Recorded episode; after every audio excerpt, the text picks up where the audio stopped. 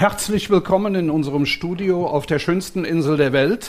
Meine Damen und Herren, heute habe ich zu Gast Dr. Carsten Rand, einer der profiliertesten Strafrechtler Deutschlands, über 20 Jahre Erfahrung, der uns heute im Thema Tax Compliance mit einigen Ausführungen schlauer macht.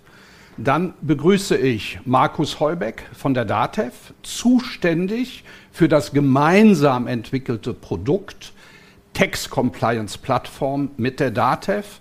Und du bist der Projektverantwortliche bei DATEV für dieses Produkt, was wir gemeinsam geschaffen haben. So, jetzt haben wir einen Strafrechtler dabei, wir haben jemanden dabei von DATEV und wir haben das Thema Tax Compliance und zwar heute Tax Compliance im internationalen Bereich.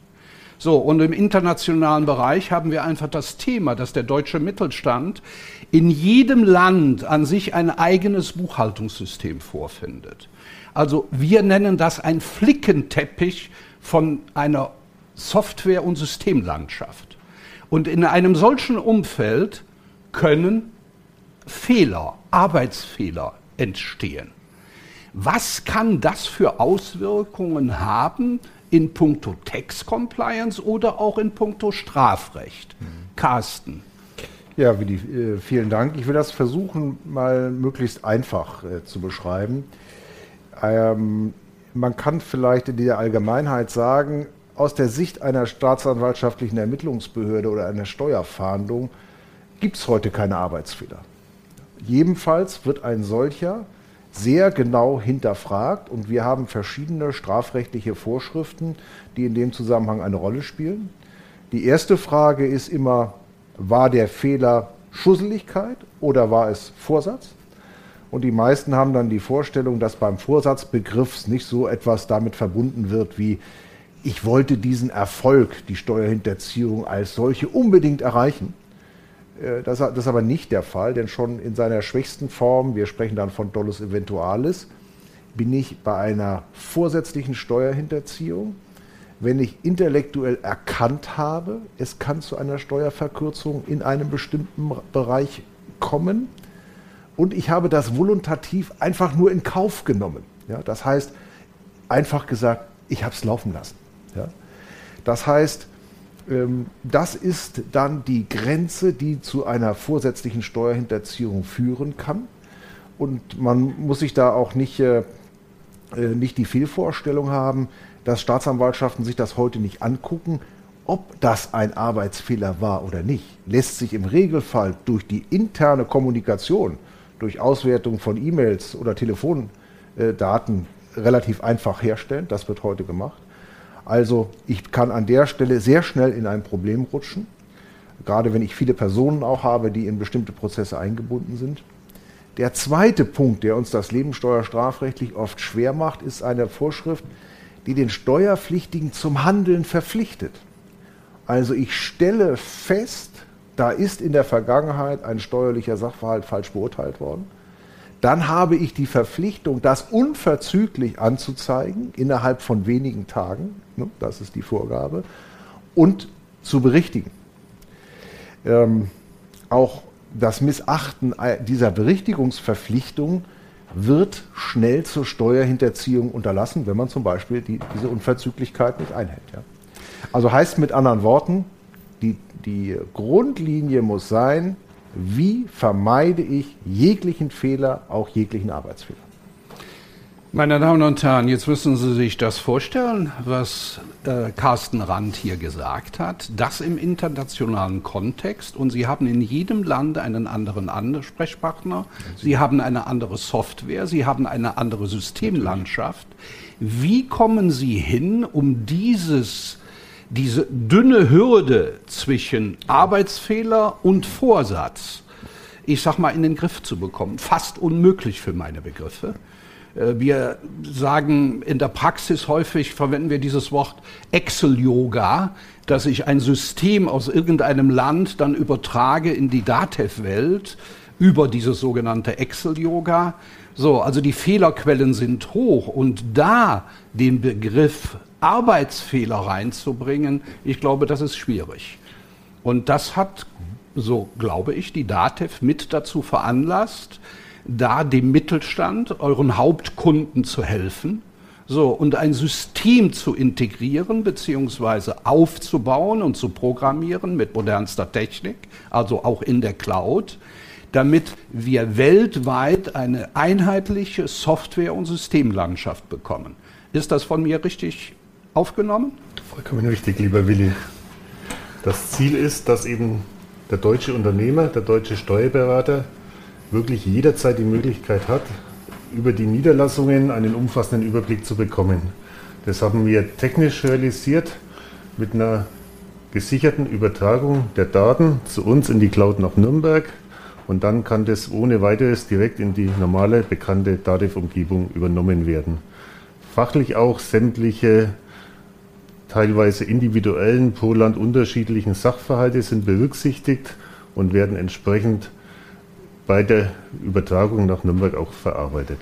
Also das ist ein fiskalisches und buchhalterisches Mapping, also der Übertragung. Wir haben da diese Schnittstelle Text-to-Datev gemeinsam ja. entwickelt. Wir nennen das Haus intern Magic Box. Und damit haben wir, ich glaube, einen wesentlichen Beitrag äh, erfüllt, dem Mittelstand zu helfen, mhm. damit, ich rede jetzt schon fast gegen Umsatz äh, äh, für Carsten, aber dass die Gefahren der, der, der Einschaltung vom, äh, vom Staatsanwalt, ich sag mal, verringert werden. Und ich darf vielleicht noch eins hinzufügen. Wir bekommen nicht nur über diese Magic Box die Übertragung der Journalbuchungen, Debitoren, Kreditoren, sondern wir haben auch eine betriebswirtschaftliche direkte Auswertung, dass ich also ad hoc ohne Übersetzungs- und Sprachprobleme die betriebswirtschaftlichen Daten meiner ausländischen Tochtergesellschaft oder Betriebsstätte erkennen kann. Hilft das, lieber Carsten, für, ich sag mal, die Definition Arbeitsfehler oder Besuch vom Staatsanwalt? Definitiv. Und ähm, es, es ist äh, zum Glück auch so, dass wir eben eine Hilfestellung äh, aus äh, Richtung des Bundesfinanzministeriums erfahren haben. Es gibt ein BMF-Schreiben, in dem nochmal besonders herausgestellt wird, dass ähm, die Prüfung der Vorsätzlichkeit eines Verhaltens eben auch damit auch äh, einhergehen muss, die Frage, äh, hat der Steuerpflichtige ein Tax-Compliance-System und wenn das der Fall ist, dann ist das schon ein Umstand, äh, der dafür spricht, eben nicht von Vorsatz auszugehen. Also insofern, das hilft.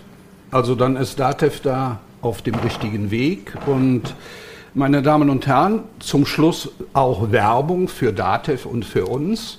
Ähm, und zwar, wir haben im Augenblick 15 Ländern mit 84 ähm, Standorten, die diese Systeme betreuen. Und Zielsetzung ist, bis zur Jahreswende 55 Länder zu haben. Und ich freue mich insbesondere, dass Dr. Carsten Rand, auch als Partner bei Flickgocke Schaumburg, sich bereit erklärt hat, da ein bestimmtes Monitoring äh, zu übernehmen und zu sagen, so liebe Leute, passt auf das auf, das ist im Augenblick die neue Gesetzgebung, dass wir das mit einfließen lassen. Und Carsten ja. hat sich bereit erklärt, da nicht nur dieses Monitoring zu machen, sondern für Sie auch als Unternehmer die, die Spezialdinge, die unternehmensspezifisch sind, mit in dieses Tax-Compliance-Problem, äh, Thema mit aufzunehmen. Ist das so? Jetzt sag nur ja. also. Ja, natürlich ist es so. Und ich will das nochmal unterstreichen, was du eben gesagt hast. Nicht? Denn also das Thema Tax Compliance ist schon auch ein, ein Modewort in den letzten fünf Jahren geworden. Und aus meiner Sicht äh, ist das auch nicht immer zielführend, was am Markt angeboten wird. Und ähm, ich empfehle den Mandanten immer, das aus einer risikoorientierten Betrachtungsweise anzugehen.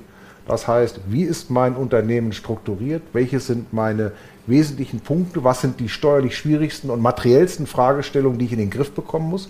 Und insoweit äh, ist dann Tax Compliance auch kein Hexenwerk, weil man durch die Zuhilfenahme von eigenem Steuerunternehmens-Know-how kombiniert mit externen dann auch ähm, mit äh, einem viel kleineren Handwerkskasten die Sachen in den Griff bekommen kann. Ja, wir müssen ja auch sehen, dass der deutsche Mittelstand häufig keine eigene Steuerabteilung hat, ja. sondern dass der Steuerberater die Steuerabteilung ist. Also insoweit geben wir auch eine Hilfestellung für deutsche Steuerberater und Steuerberaterkanzleien, ihre Kunden international gesicherter zu betreuen. Und das natürlich dann auch ohne Sprach- und Übersetzungsprobleme. Das ist also schon ein Stückchen weiter hilfreich. Absolut. Wir haben natürlich jetzt bei dieser Betrachtungsweise uns eben auch trotzdem noch auf eine deutschsteuerliche oder deutschstrafrechtliche Sicht äh, fokussiert. In Deutschland haben wir sehr hohe Standards, aber ich will eben auch sehr klar sagen, ich würde mich mit der Guardia di Finanza auch nicht anlegen wollen. Also das muss der deutsche Mittelständler natürlich auch beachten. Das hilft ihm nicht nur national, das hilft ihm auch international, denn da können sich genau dieselben Problemlagen ergeben wie bei uns. Ja, meine sehr verehrten Damen und Herren, vielen Dank für Ihre Aufmerksamkeit. Vielen Dank an euch beide für die Informationen. Wir melden uns bei euch wieder mit neueren und weiterführenden Informationen. Dankeschön.